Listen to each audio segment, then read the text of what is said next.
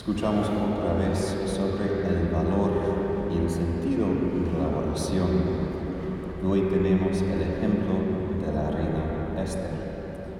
Ella, que fue judía, pero se escondió hasta el momento propicio que ella era de los judíos.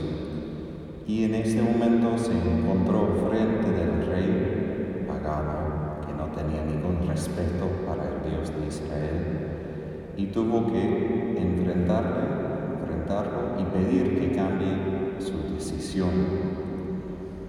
Porque esto es importante para nosotros hoy. Primero porque nosotros también estamos frente de poderes paganos, es decir, poderes que no respeten a Dios, poderes que buscan su propio poder, poderes que parecen que sobrepasa nuestro propio poder. Por nada es verdad. Tiene un poder físico, violencia, de ejércitos, que sí pueden suprimir, pueden destruir cualquier rebeldía. Pero nosotros tenemos la ayuda de Dios, que no es nada y no es simplemente una ayuda espiritual. El mundo de hoy tiene como la imagen de la religión como una medicina que ayuda a la persona en su vida particular. Si yo necesito a Dios, bueno, está bien, esto es como algo que ayuda a ti a manejar tu vida. Pero no es nada como en el mundo que puede cambiar el destino del mundo. Y esto no es verdad. Hay un montón de ejemplos de María, como las personas han invocado a María desde el comienzo de la iglesia a lo largo de los siglos. Nosotros sabemos de Lepanto, pero también en, ahora en Istambul. Lo mismo, han pedido la ayuda de María y han derrotado los otros ejércitos. Y un ejemplo de esto también del mundo contemporáneo es Polonia. Tenía la oportunidad de vivir en Polonia y fue a causa de una misa de Juan Pablo II cuando la gente se dio cuenta de la multitud que ellos eran, millones y millones de polacos, frente de una minoría de los comunistas que tenían poder. Y ellos en 10 años alcanzaron derrumbar ese sistema comunista no solo en Polonia, pero empezó en los otros países también, sin violencia, sin cualquier poder, sin cualquier cosa de este mundo fuera de su ser para Dios, su oración y su cooperación, su solidaridad. Por esto se llamaron solidarios, que quiere decir solidaridad. La oración sí tiene un poder, porque Dios sí actúa en el mundo y parte, yo diría, de la cosa quizás terrible, espantosa de la oración. A veces nosotros pedimos a Dios que, bueno, esto es mi problema y por favor Dios, arréglate, arréglalo tú, por favor. Decimos en inglés la frase una papa caliente, es decir, uno no puede retener en las propias manos una papa muy caliente porque va a quemar, entonces no echa a la otra persona. Nosotros tenemos muchas veces muchas papas calientes en nuestras vidas, problemas en la familia, económica, lo que sea. Y la oración es más que todo como echar las papas calientes a Dios. Eso es mi problema. Y otro problema por favor atrápalo y tú mismo arréglalo. Pero como en el libro de Esther, nosotros vemos que a través de la oración, Dios sí quiere actuar en este mundo, pero a través de mí. Porque la oración abre mi corazón a la realidad de Dios. Abre mi corazón a su voluntad. Abre mi corazón quién es Él para que yo pueda obrar y actuar con su poder en este mundo. Y a veces nosotros pensamos, pero ¿quién soy yo para cambiar cualquier cosa?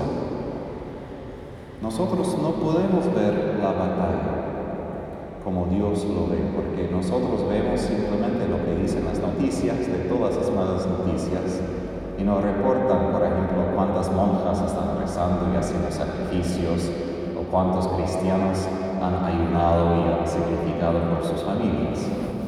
No sabemos, solo vemos el mal. Pero toma y exige solo una persona que como ver y dice sí, que reza y permite que Dios de verdad entra a su vida para dar una misión y cambia, cambiar el destino de muchas personas. Esther es un ejemplo que no tenía otro apoyo, ella misma frente del enemigo. El Señor la sostuvo. Pero también María, Madre de Dios, ella dijo sí en su oración a, Dios. Y a veces nosotros tomamos dado por cuenta que ella dijo que sí, pero fue su decisión. Imagínense si él hubiera podido decir, ah, quizás no tengo otras cosas, como nosotros a veces, nosotros frente de las decisiones, los planes de Dios, quizás, no sé, voy a demorar, dame una hora después voy a decir. Es decir, nosotros entendemos qué importante fue para María decir sí, pero a veces nosotros no entendemos la diferencia que nuestro sí hace en el mundo. Y quizás debemos imaginar y pedir de Dios esta capacidad que en la oración aprendamos a decir sí, siempre. Porque el asunto de la oración no es simplemente para cambiar las cosas según lo que yo quiero. Santo Tomás de Aquino, cuando él hace la pregunta teológica, si Dios sabe todo, ya ve el futuro, entonces ¿para qué yo debo rezar y pedir cosas? Él ya sabe, ya sabe lo que va a hacer. Entonces, ¿qué importa? Porque la oración ayuda a mí a entender qué es su voluntad. No es para manipular a Dios que, bueno, eso es mi problema y por favor Dios, cambia esto según lo que yo quiero. No. Más que todo, como Jesús asegura, si nuestros padres terrenales saben dar cosas buenas, ¿cuánto más el Padre? Y ahora cuesta entender esto a veces porque parece que Él nos da serpientes y cosas malas con los eventos del mundo, que permiten muchas cosas esto es verdad, que hay eventos que pasan que no según la voluntad de Dios. Esto es el pecado. El Señor dio libertad a los seres humanos. Pero lo que sí promete es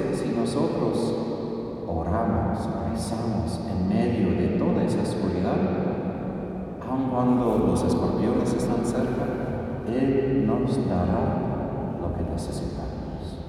Que el Padre siempre, siempre es un Padre bueno. Y por esto siempre en la oración podemos decir sí. Sin pensar en todos los detalles, sin pensar qué va a pasar y cómo. Yo lo hago a veces. Yo quiero asegurar qué va a pasar, cuáles son los efectos. Yo tengo que estar muy cierto que esto va a servir a mí. Pero Jesús asegura Dios es un Dios bueno. Y Madre Teresa Calcuta, ella antes de salir de su primera congregación, hizo un voto de nunca, nunca decir no a Jesús, nunca. Sobre pena de pecado Y cuando el Señor le pidió que salga de su primera comunidad, porque ella ya fue profesa de votos perpetuos, ya fue una mujer de mucha importancia en esta área. Y él no sabía qué hacer. El Señor apareció y dijo, ¿acaso vas a decirme no? Y bueno, esto fue el fin de la decisión para ella, porque entendió, bueno, sí, Jesús, puede decir que sí, aun si me cuesta todo, porque le costó cambiar toda su vida. Y al comienzo simplemente vivir en las calles con los pobres. Pero dijo que sí. Y vemos como el Señor, después de todo eso, proveó todo para ella, poco a poco. Pero ella es un ejemplo que el Señor no dice que no vamos a sufrir la cruz. Pero hay que recordar la cruz también es parte de esa cosa buena. La cruz es la fuente de toda bendición porque detrás de la cruz alcanzamos la resurrección. Entonces en ese tiempo de cuaresma renovemos y pedimos al Espíritu Santo a renovar nuestra oración para hacernos capaces de entender la voluntad participar y cumplir su voluntad, para que podamos llegar con Cristo, con nuestra Madre María, a la luz de la Pascua, a la luz de la resurrección.